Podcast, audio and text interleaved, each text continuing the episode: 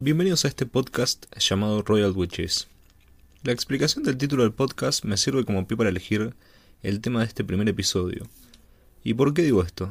El nombre Royal Witches está inspirado en el famoso diálogo entre John Travolta y Samuel Jackson de la icónica película de Tarantino Pulp Fiction, en el que un personaje le cuenta a otro cómo era denominado el famoso cuarto de libra en París, ya que el sistema de medida difiere del, utilizado en Estados Unidos. A su vez le comenta que en Francia también puedes ordenar una cerveza junto a tu hamburguesa. Entonces esta escena me dio la idea de comenzar a investigar la manera en que esta cadena suele adaptar su producto en función del país en el que se encuentra. Sabemos muy bien que McDonald's y muchísimas franquicias que se asemejen tienen un nivel de estandarización global que les permite que puedas consumir hamburguesas tales como, tales como el Big Mac y el cuarto de libra en cualquier parte del mundo sin percibir muchos cambios en el sabor. Y bueno, más allá del guiño a la película, elijo McDonald's porque básicamente fue la primera cadena de comida rápida a la que tuve acceso y por supuesto porque está presente en 119 países, entonces se puede encontrar cierta representatividad. Imaginen que por sus instalaciones pasan alrededor de 69 millones de personas, y esto representa prácticamente la población total del Reino Unido. En esta especie de viaje que vamos a hacer alrededor de, las distintas sucursales de esta cadena, me gustaría empezar por Europa. Como bien dije en este episodio, es, la idea es contar curiosidades respecto a hamburguesas o sándwiches que, que se pueden comer solamente en determinados países y que de alguna manera definen un poco las costumbres alimenticias y un poco la idiosincrasia de cada país, o al menos la forma en que una cadena internacional como es, como, es McDonald's lo puede percibir y adaptarlo al paladar de cada lugar. El primer país sobre el que quiero hablar es Suecia, que con el objetivo de darle un poco de complejidad a su estilo simple, McDonald's contacta a Johan Jureskuk, un chef sueco de una hamburguesería de un programa de televisión bastante difícil de pronunciar, pero que en español significa algo así como la mejor hamburguesa del mundo, que diseña para McDonald's una línea gourmet aparentemente basada en sus viajes por Estados Unidos para el show mencionado anteriormente, y que consistió en tres hamburguesas lanzadas en tres periodos, es decir, no se podía consumir simultáneamente las tres hamburguesas, y que comenzaba en primera, en primera parte con una Texas BBQ. Esta hamburguesa venía en pan brioche, doble carne, picles de cebolla morada, gouda ahumado, panceta crocante, lechuga iceberg, mayonesa, barbacoa picante y salsa de cajón de Texas. Bueno, se pueden hacer algunas aclaraciones al respecto. Primero con la lechuga. Muchos han escuchado seguramente hablar de la lechuga iceberg porque es la más utilizada en el mundo de la hamburguesa. Esto se debe principalmente a la crocancia que aporta sin tener un sabor invasivo. De hecho, es la que utiliza In-N-Out, eh, la cadena, de, la cadena estadounidense de California. Pero con esto también se puede ver a que la lechuga iceberg principalmente proviene de California. En fin, eh, un detalle que puede aportar o no. Bueno, respecto a la configuración general de la hamburguesa, no me parece que fuese un estilo que yo particularmente quisiera consumir. Eh, principalmente porque no me suelen gustar las hamburguesas con barbacoa, creo que es bastante invasiva y que sí se puede lucir mucho más en otro tipo de carnes, como por ejemplo el cerdo o el pollo. La segunda fue la New York. Doble medallón de carne vacuna, picles de pepino, cebolla caramelizada, cebolla crispy, cheddar estacionado y mayonesa trufada. Esta sí me parece muchísimo más interesante, pareciera haber un poco más de balance, al menos entre los ingredientes. Y también es una propuesta que pareciera que no sale de McDonald's. ¿Por qué? Bueno, mayonesa trufada.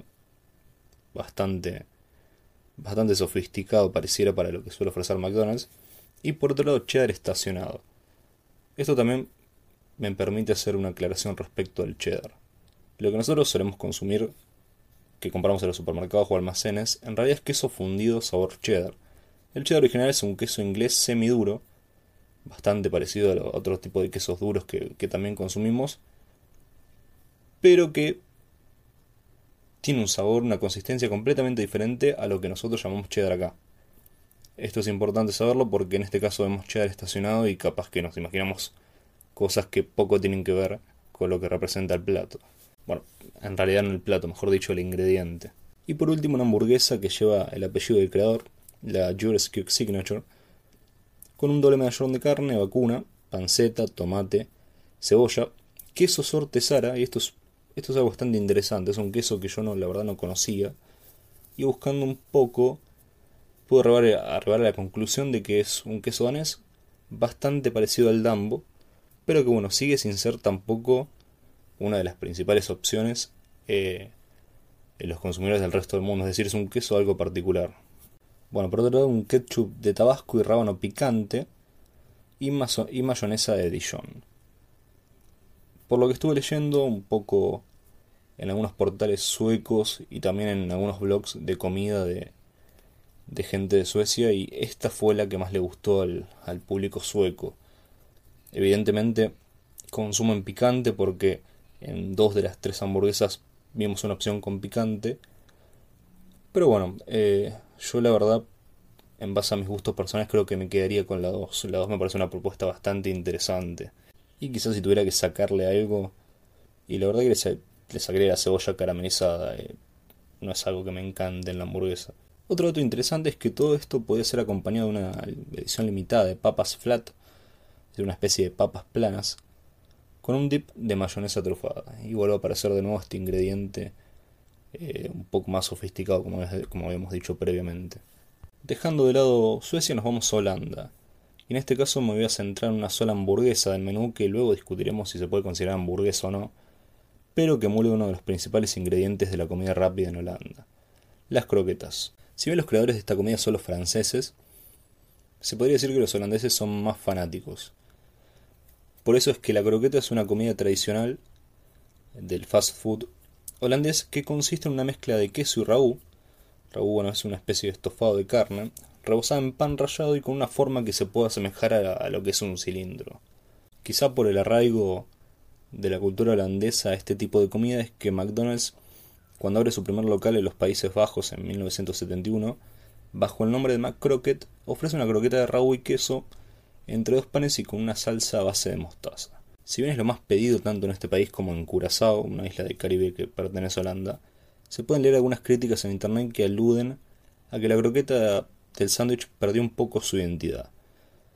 Poca carne, mostaza con poco gusto a mostaza, y que cada vez está más lejos de la tradicional croqueta holandesa. Como dije al principio, la idea era hablar de un solo ítem del menú, pero está bueno nombrar que la Big Tasty se puede encontrar en la lista de hamburguesas. Y nombro este detalle porque muchos me han comentado que es una hamburguesa que les gustaría que se vuelva a ofrecer en Argentina. Bueno, para hacer una especie de conclusión y cierre respecto a Holanda. A ver, eh, McDonald's pone en su menú una comida bastante tradicional, lo cual podría entusiasmar bastante a los habitantes de Holanda pero que a su vez empieza a existir esa especie de dicotomía de si cuidamos la tradición respetando los ingredientes del plato si la desvirtuamos para llevarlo al concepto que nosotros buscamos. Eso es lo que se suele observar bastante en McDonald's y en su intervención en distintas partes del mundo. Esto lo van a notar también cuando hable de Alemania, pero bueno, lo dejamos para, para unos minutos más adelante eso. Y bueno, por la magia del podcast y en realidad de la edición, esos minutos fueron segundos, y llegamos a Alemania. Tal vez la cuestión más llamativa sea el hecho de que en este país, junto con la hamburguesa, podés pedir una cerveza. Pero también es cierto que no hay nada extraño en comer una comida rápida acompañada de una bebida alcohólica. De hecho, en Argentina lo hacemos muchísimo. Y si bien existe ese cliché de Alemania y la cerveza, nosotros también somos de tomar cerveza, sobre todo en los últimos tiempos con la movida de la cerveza artesanal. Así que no estaría mal preguntarse por qué McDonald's no ofrece birra en Argentina. A priori te puede sorprender que en realidad no somos un país con un alto consumo de cerveza per cápita. Tomamos alrededor de 45 litros por año, mientras que la cantidad de litros consumidos per cápita en Alemania es de 104.7. Una pequeña diferencia. Fuera de este detalle de color, cuando empecé a investigar un poco sobre la oferta de la amarilla en este país, me encontré con dos cosas bastante curiosas. Ninguna de ellas interpela estrictamente a lo que al menos yo considero hamburguesa, pero no quita que sea interesante. Por un lado tenemos un ítem lanzado por McDonald's principalmente en Europa, que adquirió una especie de fama luego de la incertidumbre que generó su presencia en el menú. McRibs, una especie de sándwich de ribs, deshuesadas por supuesto, con barbacoa, cebolla y pepinillo. Si te estás preguntando qué son las ribs, bueno, las ribs es básicamente lo que nosotros decimos pechito de cerdo, pero sin la manta, es decir, solamente con las costillitas. En principio lo presenta la compañía en el año 1981 pero desaparece unos años después, en 1985, para aparecer nuevamente ese mismo año y volver a irse 10 años más tarde. Se pueden leer varias hipótesis de por qué la firma maneja tan aleatoriamente este producto. Algunas afirman que es simplemente una estrategia de marketing y que esa incertidumbre de no saber cuándo ni cuánto tiempo va a estar disponible genera más necesidad de consumirlo y también cierto culto detrás. Existieron muchas campañas para que el McRib se quede, incluso en Deadpool 2, Peter, un personaje bastante bizarro, le dice a Wade, me quiero ir a casa, a lo que él responde, y yo quisiera que el McRib esté disponible todo el año, pero a veces los sueños no se hacen realidad. Imagínense que la repercusión alrededor de, de este ítem del menú fue bastante importante, porque para llegar a una película de este estilo eh, tiene que haber algo detrás, más que nada para que ese chiste cause gracia, es decir, tiene que ser conocido por la mayoría. De todas formas, lo relatado anteriormente describe la situación del McRib en todos los países de Europa, en donde fue ofrecido menos uno, Alemania. Aparentemente en ese país este sándwich se consolidó de una manera diferente y es ofrecido a lo largo de todo el año. Así que el sueño de Deadpool se podría cumplir simplemente con él mudándose a Alemania. El segundo ítem tiene un poco más de condimento. Tenemos un ex jugador con prontuario criminal, amenazas legales entre el gremio de carniceros y una empresa, y McDonald's de por medio. A partir del 5 de julio de 2010, los 1.361 locales de Alemania lanzaron un nuevo producto premium, un sándwich con pan de hamburguesa y tres salchichas, llamado Nuremburger, un juego de palabras entre Nuremberg, que es una ciudad famosa por sus salchichas grilled, y bueno, la palabra burger. De todas formas, este juego de palabras ya había sido registrado por una marca en el año 2000 por Hans Kapfer Son, una empresa famosa por producir la salchicha original de Nuremberg.